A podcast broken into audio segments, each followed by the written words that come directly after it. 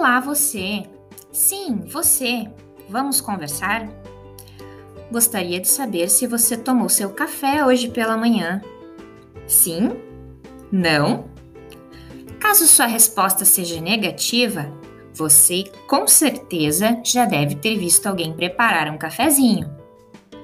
A receita é simples, são poucos ingredientes: água, mais açúcar, mais café. Coloca numa xícara, mistura tudo e pronto. Agora, espero lhe contar uma grande novidade. Você, aí na sua casa, quando faz isso que eu descrevi, está fazendo a mesma coisa que um cientista num laboratório.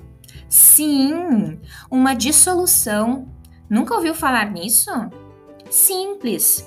O pó de café e o açúcar são solutos e a água é um solvente.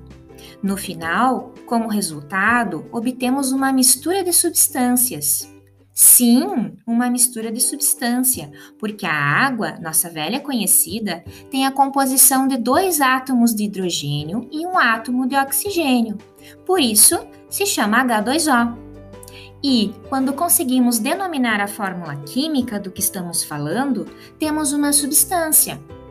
O açúcar também é uma substância, chama-se sacarose e é a C12H22O11 uma fórmula bem mais complexa que a da água.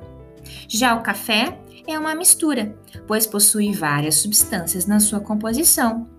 De agora em diante, quando preparar o seu café, lembre-se que muitos cientistas estão fazendo a mesma coisa em seus laboratórios uma mistura de substâncias. Esse é um recurso educacional de licença aberta, produzido pelas professoras Mônica e Raquel. Para mais detalhes, acesse a descrição.